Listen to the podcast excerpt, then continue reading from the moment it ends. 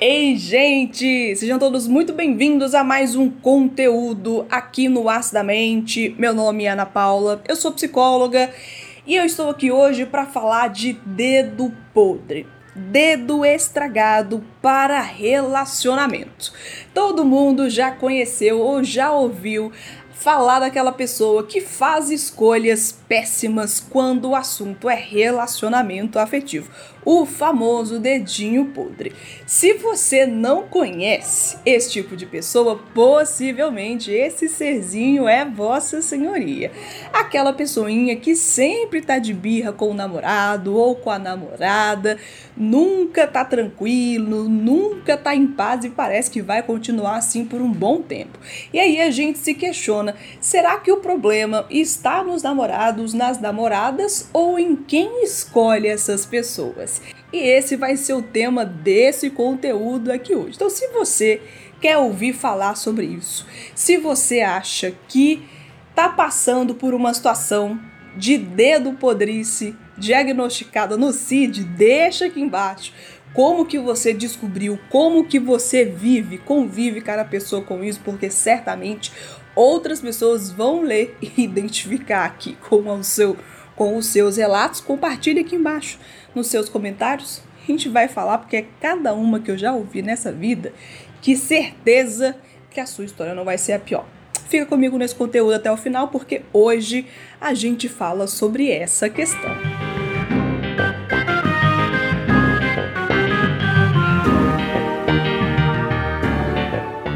Bem, esse termo dedo podre é usado para descrever uma situação no qual uma pessoa parece que sempre escolhe parceiros, parceiras que são inadequados ou que a fazem sofrer, repetindo padrões de comportamento que a levam a relacionamentos insatisfatórios. Aquela amiga, aquele amigo que fica aí escolhendo vários embustes para se apaixonar, achando que essas pessoas são maravilhosas, mas é doce ilusão.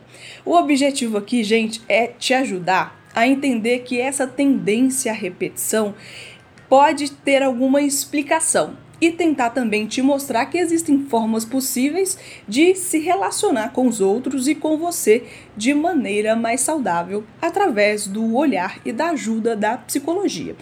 E antes de tudo, um pedido rápido e simples aqui para você. Se você gosta desse tipo de conteúdo, chegou aqui de paraquedas ou já conhece o canal, mas não está inscrito, se inscreve aqui embaixo porque é de graça e aí você também ajuda a contribuir com o crescimento aqui do canal e também ajuda a fazer com que esse conteúdo chegue a mais pessoas e a sua curtida, o seu comentário é sempre muito bem-vindo. Muito obrigada por isso, inclusive. Mas continuando aqui, como que a gente pode então identificar se você é uma pessoa com dedo podre para as relações? Não se engane se você acha que essa é uma resposta muito simples de executar, porque nem todo mundo tem a capacidade de olhar para suas ações, de olhar para suas escolhas de forma crítica, de forma analítica. A gente nunca vai conseguir olhar para a nossa situação da forma como quem está do lado de fora consegue observar. Antes de tudo, é importante você fazer um esforço para lembrar dos seus relacionamentos passados.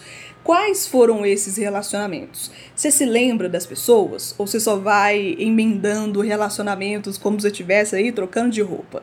É necessário, gente, também identificar quais foram as características comuns nesses parceiros escolhidos. Será que entre essas pessoas que você normalmente sente atração, elas possuem algum tipo de similaridade, algo em comum, algo que se repete? E aqui eu não tô dizendo de questão física, tá? Outra dica para você pensar a respeito de você mesmo é observar se você tem a tendência de se envolver em relacionamentos intensos e rápidos. E aí, particularmente, eu abro esse parênteses para falar aqui que eu acho um tanto problemático pessoas que ficam falando que são muito intensas, que amam rápido demais e que tudo precisa ser intenso, rápido e de uma forma muito, muito grande. Gente, deixa eu falar aqui para vocês, o mundo parece que não vai acabar amanhã. Eu acho também que por hoje parece que tá tudo certo. E mesmo se isso acontecer, mesmo se acontecer uma tragédia, se a gente morrer, se o mundo acabar, eu não acredito que vai ser um novo amor instantâneo que vai fazer um grande diferencial na sua existência. Pensa aí com seus botões se você não está levando muito a sério esse lance de ser intenso e não está refletindo sobre as coisas que são necessárias. Tente identificar os comportamentos que levam a situações de ciúme, possessividade e controle. Outro fator também que normalmente está associado aos relacionamentos problemáticos é essa tentativa de controlar a autonomia do outro, colocando o rótulo de cuidado, onde na verdade é pura possessividade. Cuidado com isso, tanto de possessividade da sua parte quanto do outro também. E aí você pode estar se perguntando, tá, Ana, mas o que que pode causar esse padrão de comportamento. O que está por trás disso? Bem, trazendo aqui esses anos de psicologia, de psicologia clínica, de consultório, eu posso dizer que eu percebo uma certa correlação entre baixa autoestima e falta de confiança em si são fatores de risco para pessoas que se envolvem em relacionamentos de qualidade questionável. Essas pessoas podem acabar aceitando imposições em uma relação na qual, em sã consciência, não faria nenhum sentido aceitar. Mas por achar que essa pessoa é mais que o bastante para o caminhãozinho dela, ela acaba aceitando.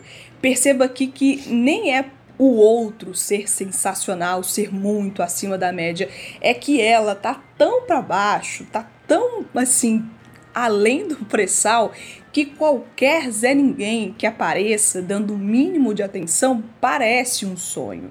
Outro fator de risco aqui são os traumas ou experiências negativas em relacionamentos anteriores.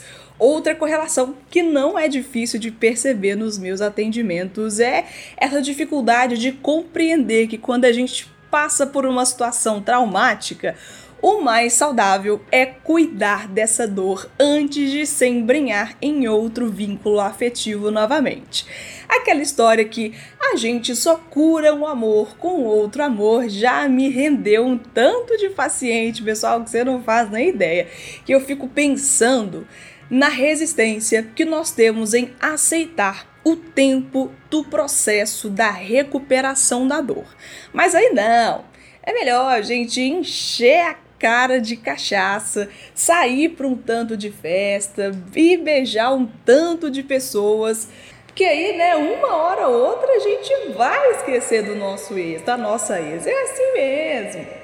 Sentir dificuldade em estabelecer limites saudáveis de relacionamento também é outra coisa que torna possível uma pessoa se sentir confortável para agir de forma desagradável frente a algo que você não se sente bem. É indispensável, pessoal, que você deixe claro, deixe nítido quais são os seus limites e se você não sabe quais são eles, pois então trate de criar essa lista imediatamente. E já que você tá comigo até agora nesse conteúdo, eu vou entender que você tá gostando dele. Então deixa aqui embaixo o seu curtir para valorizar o meu trabalho e para fazer com que mais pessoas possam chegar até aqui ao Mente. Eu vou ficar muito agradecida pelo seu apoio. Próximo tópico aqui que é o medo de ficar sozinho ou de não ser amado. Esse é um dos tópicos mais sensíveis e subjetivos, porque aqui a gente entra numa seara que muitas vezes o próprio indivíduo nem teve a oportunidade de pensar de forma crítica sobre o que está sentindo. E eu sei que, ok, essa forma inconsciente, a forma com que a gente vai lidando com os processos de vida de forma irrefletida, faz com que a gente tome decisões questionáveis, mas para a gente conseguir lidar com isso, é importante a gente colocar o dedo na ferida. E como que a gente pode mudar essa repetição de decisões ruins a respeito de relacionamentos afetivos? A primeira coisa é buscar ajuda profissional de um psicólogo se você se identificou aqui com esse conteúdo, com algum tópico que eu passei aqui anteriormente. Em terapia, você vai conseguir trabalhar a sua autoestima, a sua confiança em si mesmo, avaliando os seus possíveis traumas, aprendendo a estabelecer um relacionamento melhor consigo mesmo. É relevante que você identifique e estabeleça limites saudáveis. Não tem como um relacionamento saudável sem as pessoas que pertencem a esse vínculo, a essa relação, não estabelecerem esse bom senso não ter esse bom senso de criar e respeitar os limites de si e do outro. Você sai por aí invadindo propriedade que não é sua, você sai por aí pegando carro que não é seu, chega no trabalho e sai gritando com seus colegas de trabalho, com seu chefe, com seus clientes. Eu imagino que não. Isso acontece porque a gente precisa de regra e de limite. Entenda isso como uma forma de você se preservar e de demonstrar até onde você aceita que o outro vá nessa relação.